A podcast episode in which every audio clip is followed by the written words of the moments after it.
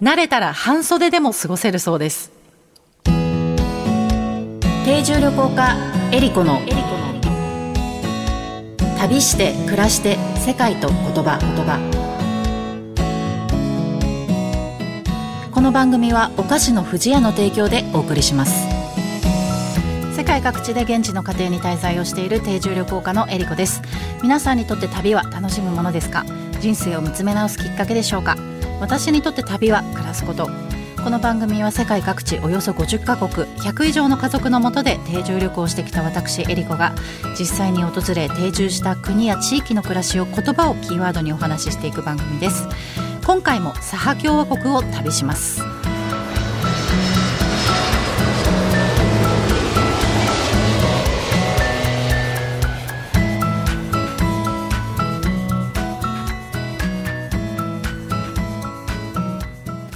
サハ共和国南北に 2500km 東西に 2000km の国土を持ち面積の40%は北極圏に位置しています。地方行政単位としては世界最大で面積は日本のおよそ8倍にあたります。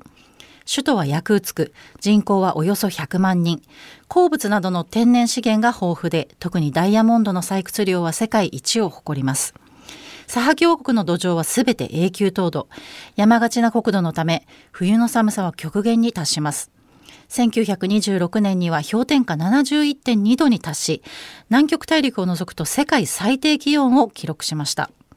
世界ではいろいろな言語が話されていますが、言葉にはその国の歴史や文化、習慣がぎゅっと詰まっています。言葉を知ればその国のことがより深く感じられます。え今回の旅言葉は、アーヤンです。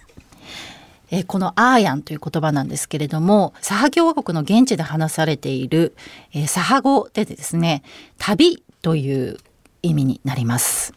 え前回サハ共和国の首都ヤクーツクのエピソードをご紹介したんですけれども今回はいよいよ世界一寒い村オイミヤコン村へと向かいたいと思います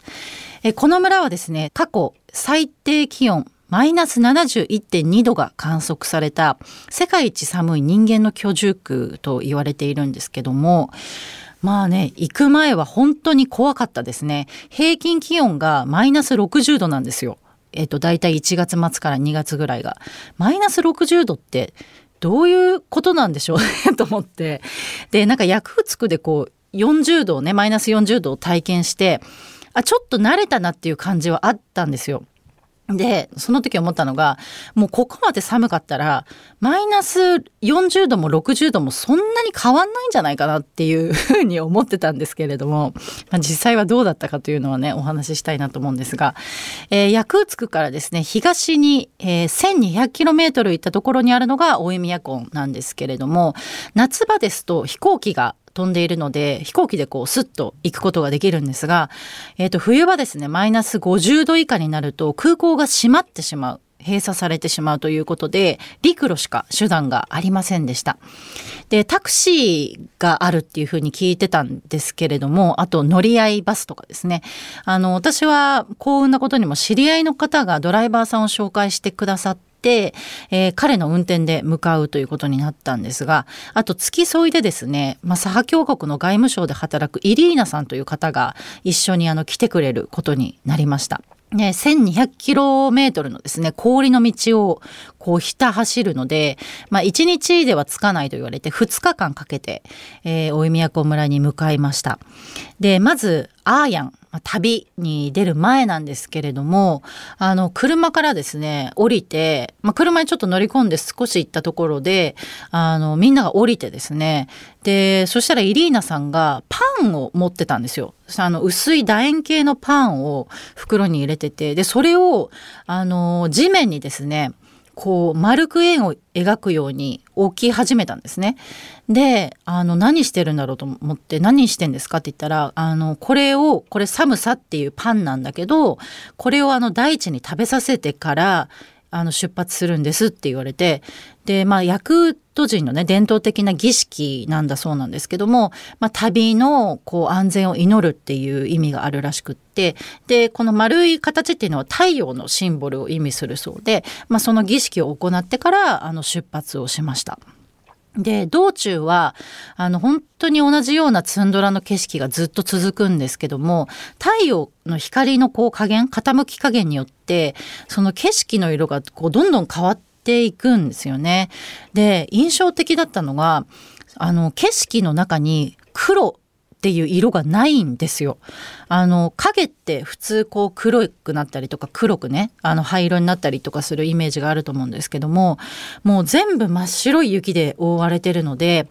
あの紫色とか青っぽくなるんですね。なのでこう紫色の景色をずっとこう見ながらあの走ってたんですけどそれがとってもねあの綺麗でした。で、途中、シベリアンハスキーみたいな犬がね、あの森の中からひょっこり現れたりとか、あと、ヤクート馬っていうちょっと毛が長めの、あの、足がとっても太い、ちょっと背が低い馬がいるんですけども、馬のね、群れにすれ違ったりとか、あの、この極寒の中でですね、生き物を見ると、すごいこう、温かい気持ちになるっていうか、まあ、湯気がね、すごい出てたりするので、すごいこう、生きてるなっていう感じはね、あの、しましたね。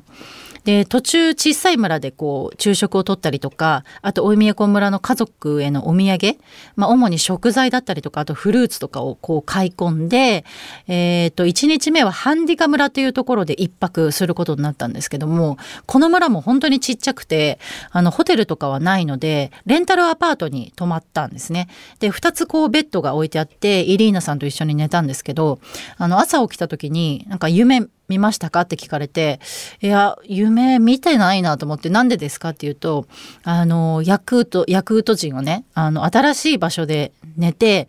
あの、異性がね、夢に出てきた場合は、その人と結婚するんだっていう言い伝えがあるっていう言われて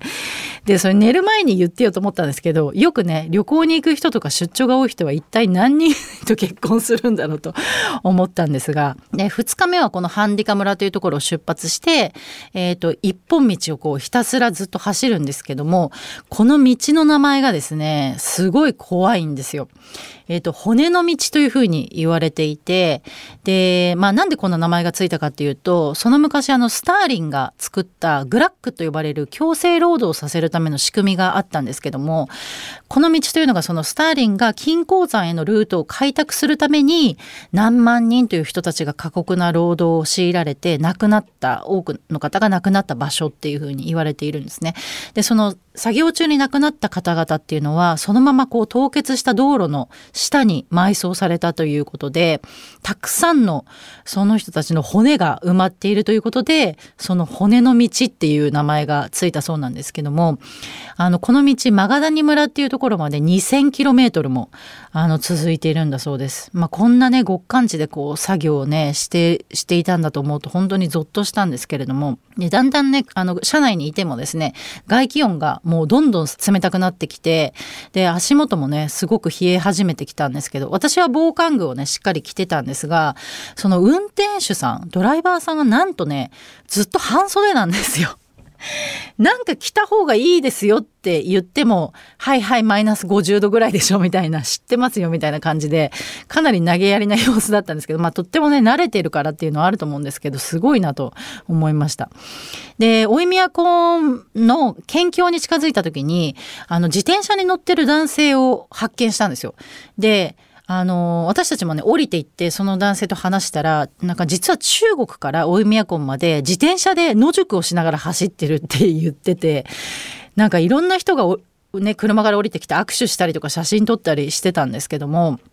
あの、写真をね、撮るために外に出たんですが、私たちも。もうその数分だけでもかな体がね、すっごいエネルギーを消耗してるなと思って、で、なんでそれが、あの、感じたかっていうと、すっごい眠くなるんですよ。眠気にこう襲われる。だからすごいこう、ね、エネルギー消耗してるのに、この人、この自転車で旅をしてるってとてつもないなとは思ったんですけども。で、あの無事にですね夜の8時ぐらいに大宮古村に無事到着してもう車もね故障するなすることもなくあの安心したんですけれどもその時到着した時マイナス55度っていうのをすごくよく覚えてるんですが着いたらねあのとっても歓迎してくれてでなんかあの老宮港村の人に言われたのがその老宮港に代々伝わる話があってこの村に来れるのは老宮港の自然に受け入れられた人しか入れないっていう、まあ、言い伝えがあるみたいででその受け入れられる条件として、まあ、ここへ来る準備が整った人、まあ、この土地のスピリットに受けられる受け入れられた人っていうのとあと特殊な能力がない人。っていうのがあのあるそうまあそうやって言われているそうでみんながみんな来れるわけじゃないんだよっていうふうに言ってたんですけどあの途中で見かけたその自転車で旅をしてる青年も後で聞いたらその老宮根系に入った途端に突然タイヤが壊れて村にこう来ることが結局できなかったそうなんですよね。でまあそれ村の人たちは多分村のスピリットに受け入れられなかったんだみたいなことは言ってたんですけども。ね、そんな特殊な土地の大江宮古村での生活なんですけども次回から紹介したいと思います。旅して暮らして世界と言葉言葉。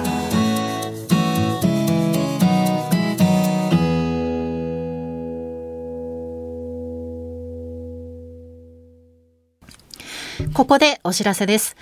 私、エリコのコラムが掲載されている富士屋ファミリー文化研究所のウェブサイトでは、キッズイラストやファミリーエピソードを募集中。毎月ご応募いただいた中から一部をサイトに掲載し、ファミリーエピソードはお菓子のプレゼントもあるので、ぜひ応募してみてください。私、エリコのコラムでは世界のお菓子をご紹介。ペコちゃんとの旅で出会った素敵なお菓子を毎月ご紹介します。この他にもオリジナル壁紙カレンダーがダウンロードできるコーナーなどもあります。富士屋ファミリー文化研究所ウェブサイトは、富士屋ファミリー文化研究所が行う様々な活動を楽しくご覧いただけるご報告の場であると同時に、お客様とのコミュニケーションの場としても活用いただけるサイトで、毎月定期更新しています。ぜひご覧ください。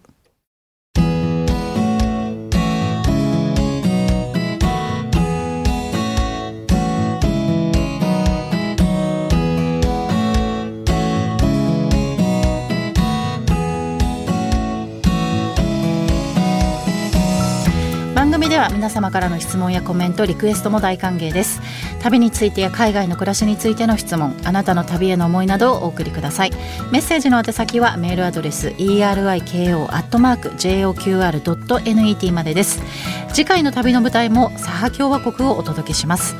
今回お話しした旅の様子は私の YouTube エリコチャンネルでも見ることができますのでぜひ覗いてみてください。それでは次回も旅しましょう。旅して暮らして世界と言葉。お相手は定住旅行家のエリコでした。カルスヘドリ。